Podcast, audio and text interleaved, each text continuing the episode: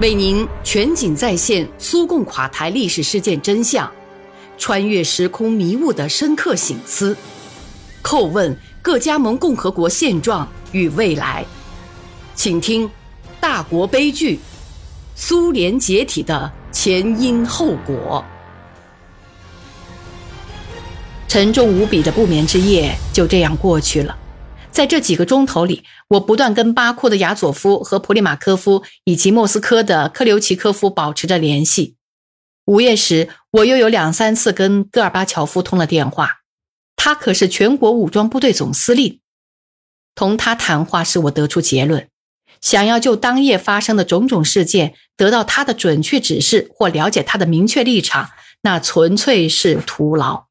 最后，他居然说出了这样的话。你觉得怎么合适就怎么办吧。这叫什么话呀？是张皇失措呢，还是逃避做决定呢？正如在所有危机时刻所表现出来的那样，他的老原则又占了上风。事不关己。二十号上午，经过多轮电话磋商，决定当日中午共和国领导人乘飞机到莫斯科来。下午，在苏共中央大楼，也就是现在俄罗斯总统办公厅所在地，在会议厅举行了戈尔巴乔夫同阿塞拜疆共产党中央局成员穆塔利波夫、加瑟诺夫、马麦多夫以及已故的波利亚尼奇科的会见。莫斯科这方面，除了戈尔巴乔夫，参加会见的还有七人，其中也有我。会谈紧张复杂，情绪激烈，气氛也不可能轻松。这可是人命关天的大事。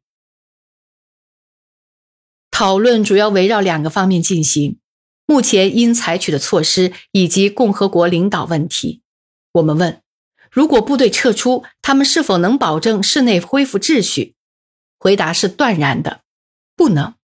这样，紧急状态在室内一直持续到一九九一年的八月。也就是一年半还多。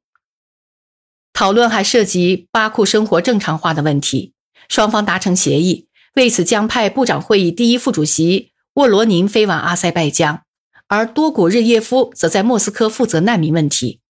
就这个问题起草政府决定。至于第二个问题，共和国领导的问题，阿塞拜疆共产党中央第一书记维吉洛夫应该离职，所以要做出决定。由谁来继任共和国共产党的领导？大家同意提名由穆里塔耶夫继任。部长会议主席一职一致同意推荐加萨诺夫担任。他在观点上与反对派相近，这样共和国领导班子就能显示出一种别具一格的民族和谐。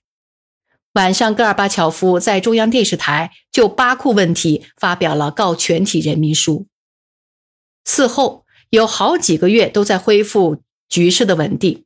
不过，亚美尼亚人没有再返回到阿塞拜疆，阿塞拜疆人也没有再返回他们在亚美尼亚的家乡。在一九八八年，将近两百万人口的巴库居住着二十余万亚美尼亚人，这是继埃里温之后亚美尼亚居民人数最多的城市。冲突爆发之前，阿塞拜疆总共居住着大约有五十万亚美尼亚人。这是亚美尼亚境外该民族与其他民族混居人数最多的地方，可现在只有几千人继续住在巴库，主要是与异族通婚的妇女。民族主义恶魔还在继续肆虐，制造牺牲品。难道不该想想这件事吗？应该。谁在脑袋里想着现在和未来，而在心里保存着现在和过去，谁就是智者。这段过往的恩怨主宰着两个民族已经超过十五年之久，目前还看不出有化解之道。紧接着，格鲁吉亚又开始对奥塞梯人和阿布哈兹人进行镇压，而全民普选的总统竟遭到了民主派的炮击。然而，下一任总统俄罗斯和格鲁吉亚的民主之父谢瓦尔德纳泽竟非常可耻地被颜色革命掀下了他如此钟爱的权力宝座。当我一次次分析全苏当局、共和国当局、许多苏联人民代表以及广大社会公众当时的所作所为时，我不由得会问自己：一九九零年一月发生在巴库的悲剧是否可以避免呢？如果我们认真的、老老实实的解决民族冲突，特别是外高加索的民族冲突的话，如果纳戈尔内、卡拉巴赫、穆苏加伊特等地的问题，阿塞拜疆各区的夺权问题，伊朗边境设施遭到破坏的问题，没有被委员会里无数夸夸其谈的废话空话所湮灭时，那这些问题都是可以得到解决的。应该在这些问题刚刚出现苗头的时候，立刻着手解决它们，既用政治手段，如果需要的话，也可以用行政手段。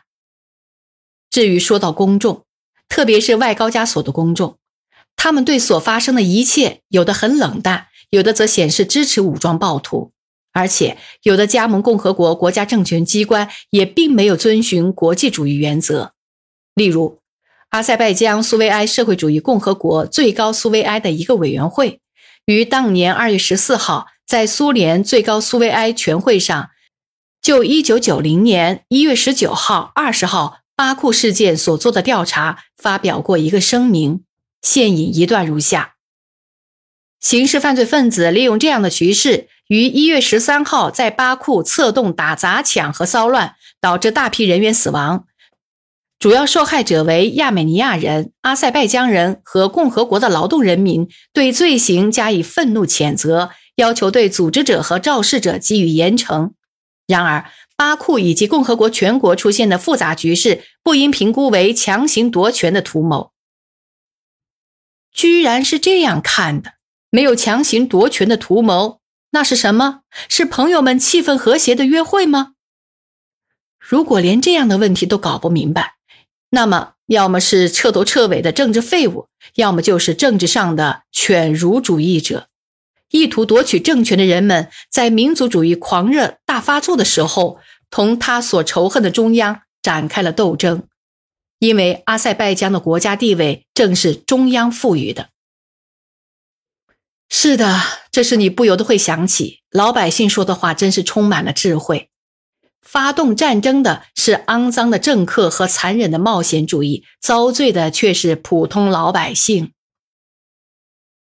当作者写下这几行文字的时候，俄罗斯电视上正在播放巴库事件，护法机关的强大队伍正在平息人群中的愤怒。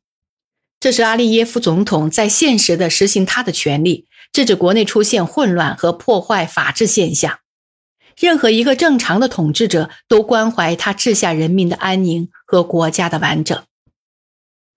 我们为了认识这样一个不可忽视的真理，付出的代价实在是太大了。外高加索的熊熊烈火不能不影响到国家整体上的稳定。多年冲突造成的裂痕延伸到了苏联所有的共和国。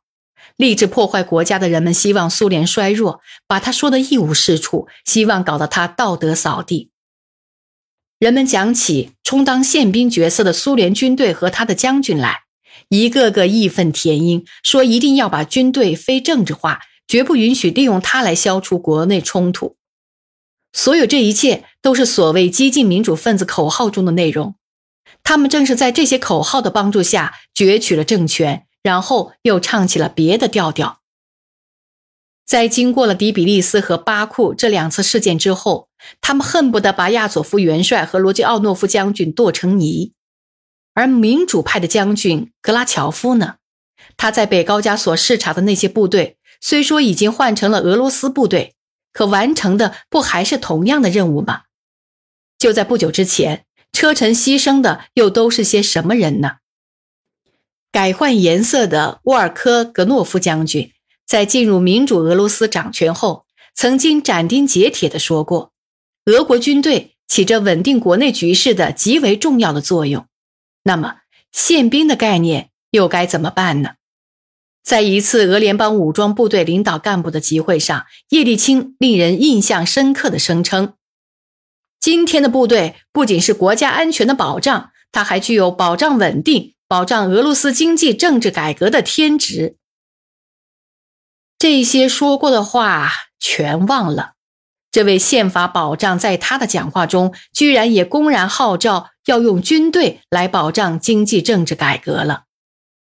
在人民和祖国最艰苦的那些岁月，难道不正是他和自己的那伙人用恶毒诅咒苏联当局和军队领导的行动吗？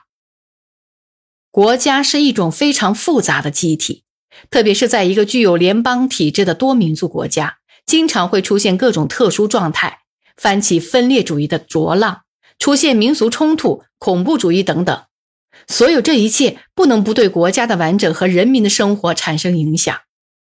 为了消除这种局面，当局有义务充分利用护法机关，而当危机来临的时候，还可以动用军队。